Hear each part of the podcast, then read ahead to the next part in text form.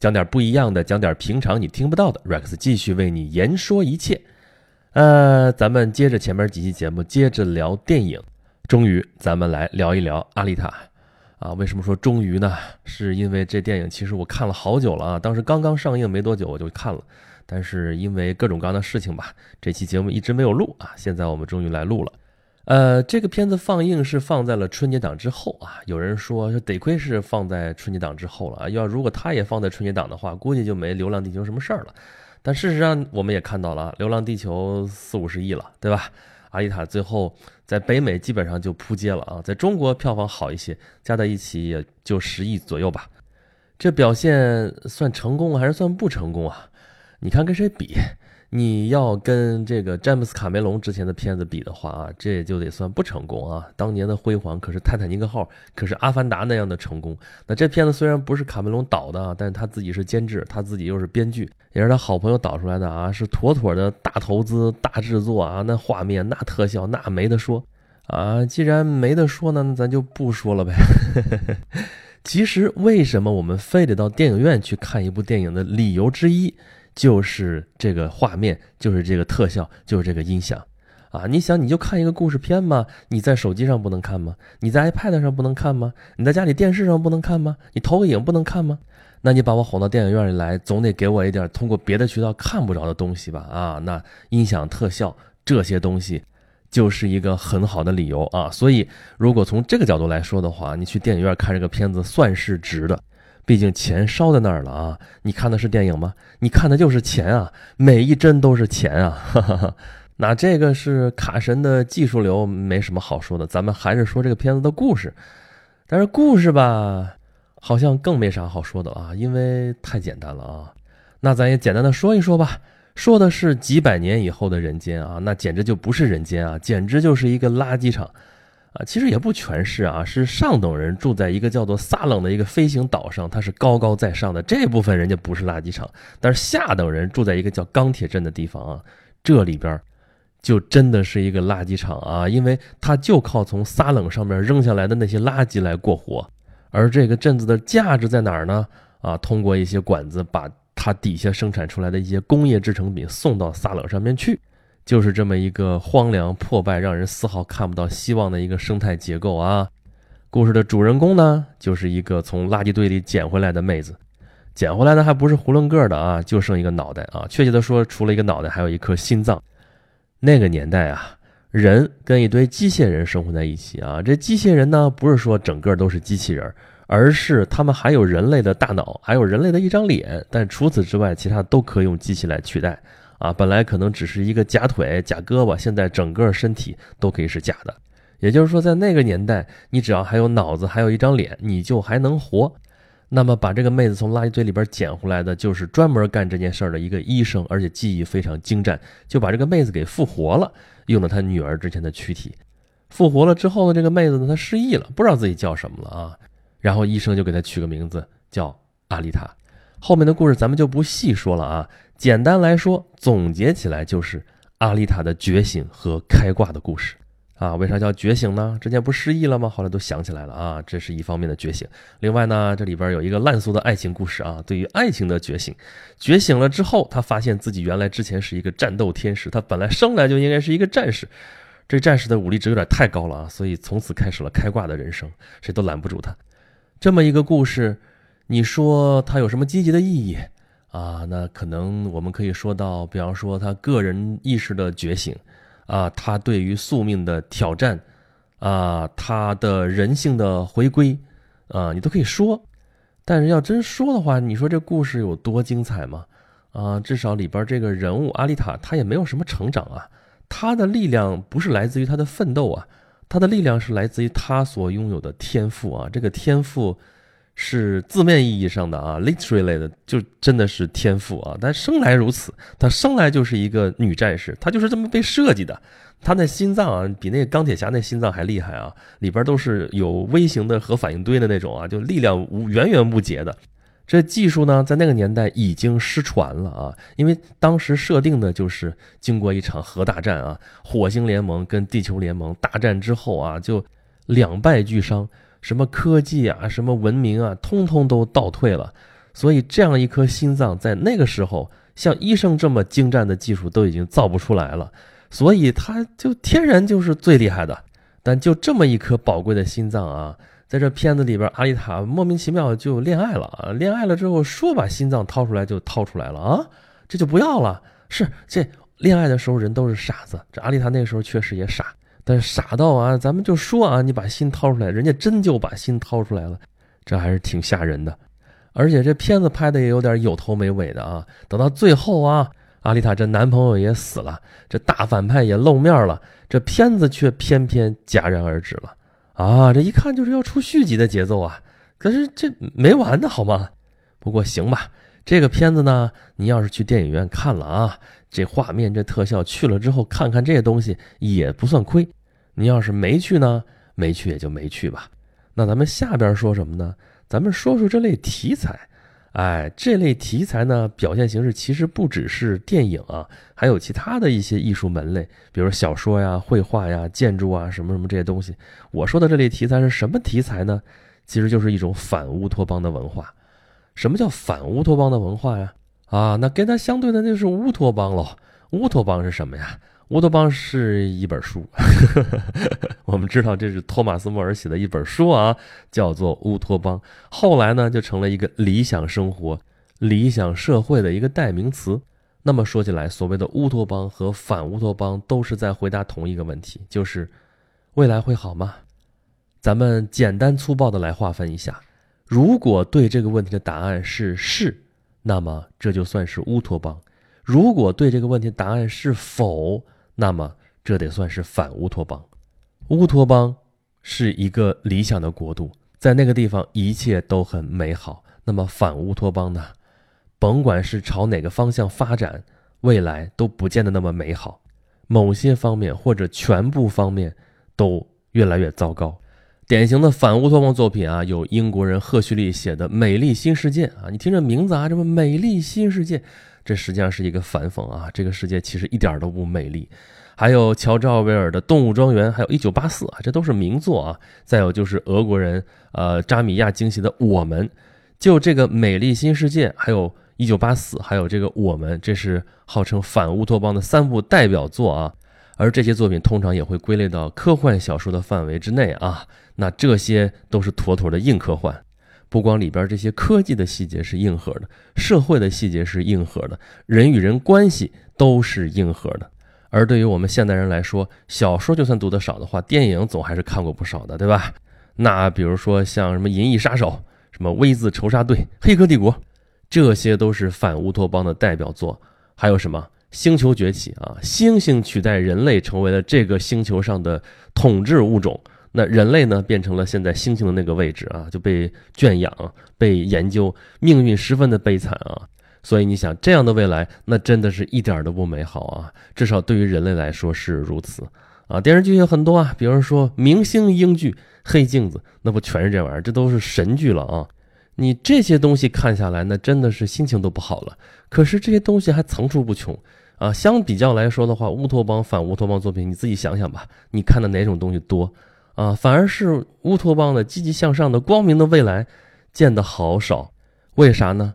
这可能就是现代人的一个切身体会了啊！你要真描述的特别特别美好，大家反而觉得假，反而是这种引起人忧虑的这种未来的恐慌的这样的东西，更加能够深入人心啊！那我们聊过这些，你回过头来再看看阿丽塔的这个世界当中都有一些什么东西吧。首先是非常明确的阶级划分。这都不是说划分阶级的问题了，这完全是两个世界，对吧？在撒冷上面高高在上的人虽然没有出现，但他控制着下面的人的一举一动。那么钢铁镇里边呢，这人都一样吗？也不一样，中间勾心斗角，中间尔虞我诈，为了那一点可怜的资源大打出手，各种犯罪，各种你黑我，我黑你，层出不穷。而那点可怜的资源，不过就是上等社会扔下来的一点垃圾。而在这样垃圾堆当中生活的人呢？这不是说比喻垃圾堆啊，它真的就是一个垃圾堆啊。这里边的垃圾堆里面生活的人，照样在渴望天堂。他们天堂在哪里？就在撒冷城啊！你看这阿丽塔的男朋友雨果，这不就是想尽办法贩卖人体器官，也要进撒冷城吗？当然，他贩卖的人体器官都是那种机械件啊。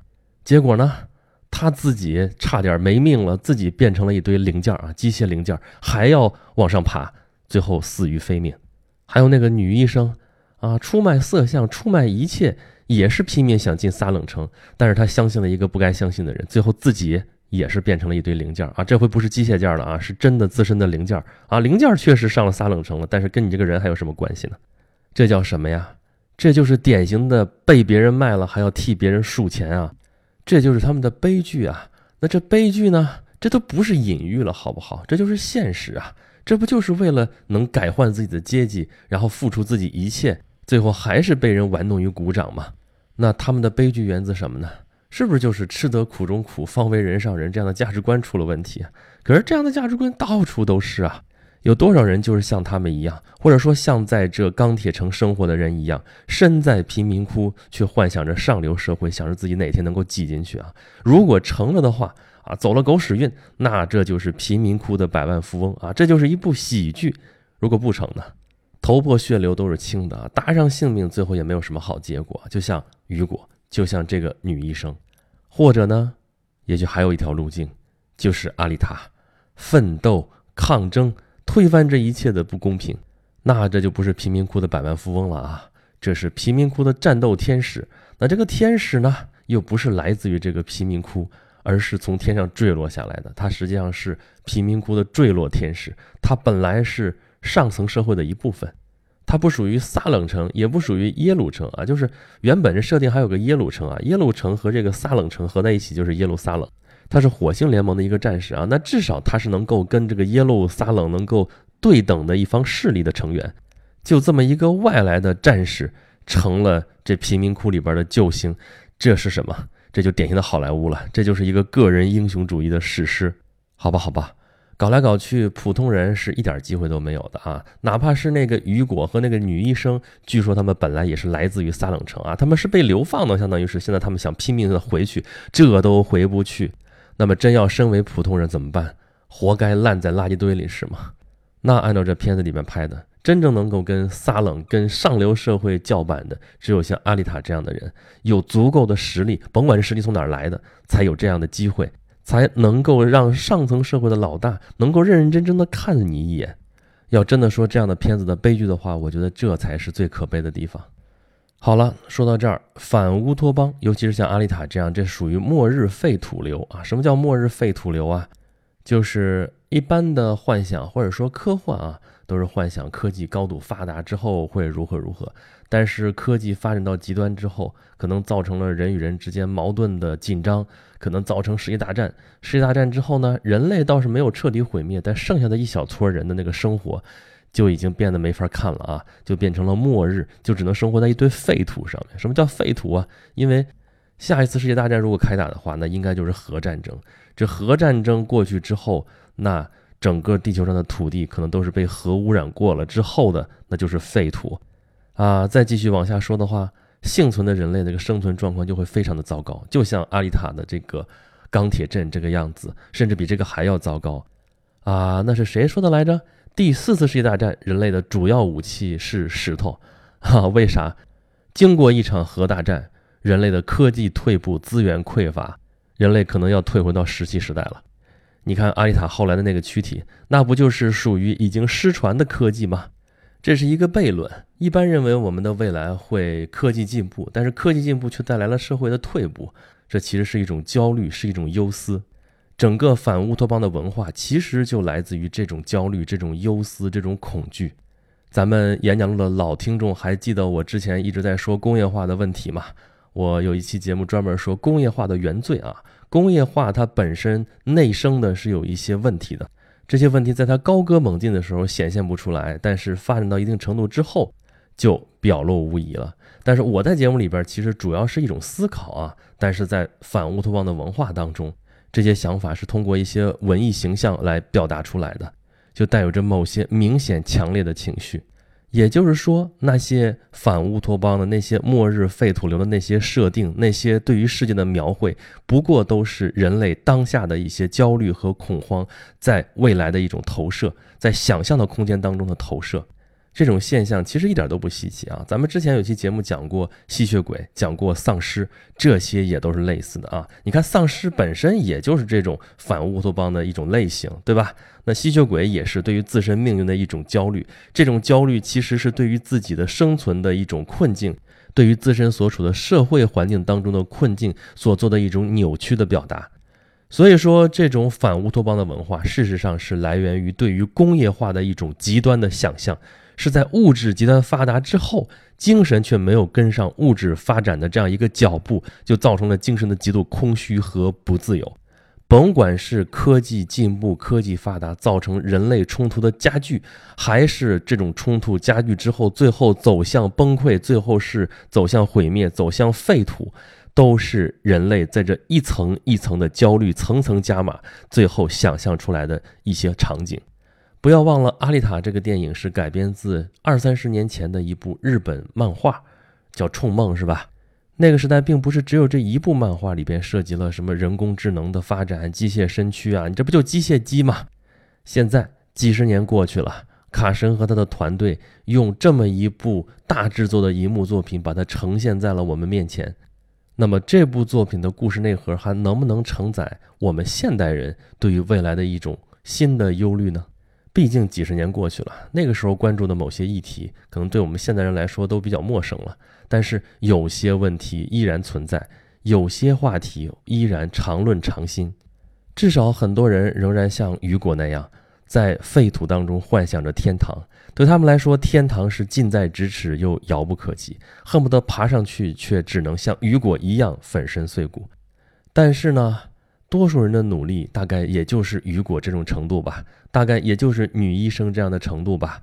使用的手段不是那么光明正大，最后也是一个一个的悲剧。可是你能说这样的努力一点道理都没有吗？毕竟，虽然我们希望，但是我们也不可能是阿丽塔，我们没有那么强大的心脏。也没有那样一具为了战斗而生的躯体，但是，谁又愿意永远在垃圾堆里生活呢？从来就没有什么救世主，我们也指望不上贫民窟里的坠落天使，我们只能靠我们自己，只能靠我们的同伴。人类的未来会好吗？会像乌托邦伊甸园，还是会像末日废土，会像阿丽塔的钢铁镇？这种问题根本就不是什么预测。它只是代表了我们的思想当中两个相反的方向。阿丽塔这样的电影所能做的，其实就是把你能想到的或者别人能够想到的，给它影像化。真实的情况可能就是这两个方向同时存在。那这是不是你想要的未来？是不是你想要的现实？这个就留给各位自己去思考了。感谢大家收听咱们这一期的演讲录。欢迎大家到微信上面去找我啊，在微信搜索里面搜索“演讲录”，你能够搜到一个公众号认证了的啊，那是我的地盘。还有一个小程序也叫“演讲录”，这里边有我除了在这些平台上面能听到的之外，更加丰富的内容。欢迎大家来收听，也欢迎大家到公众号上来跟我留言、跟我交流，给我提出您宝贵的意见。你也可以在公众号里面找到途径，怎么跟我进行更深层次的交流，比如说加入我的粉丝群什么的。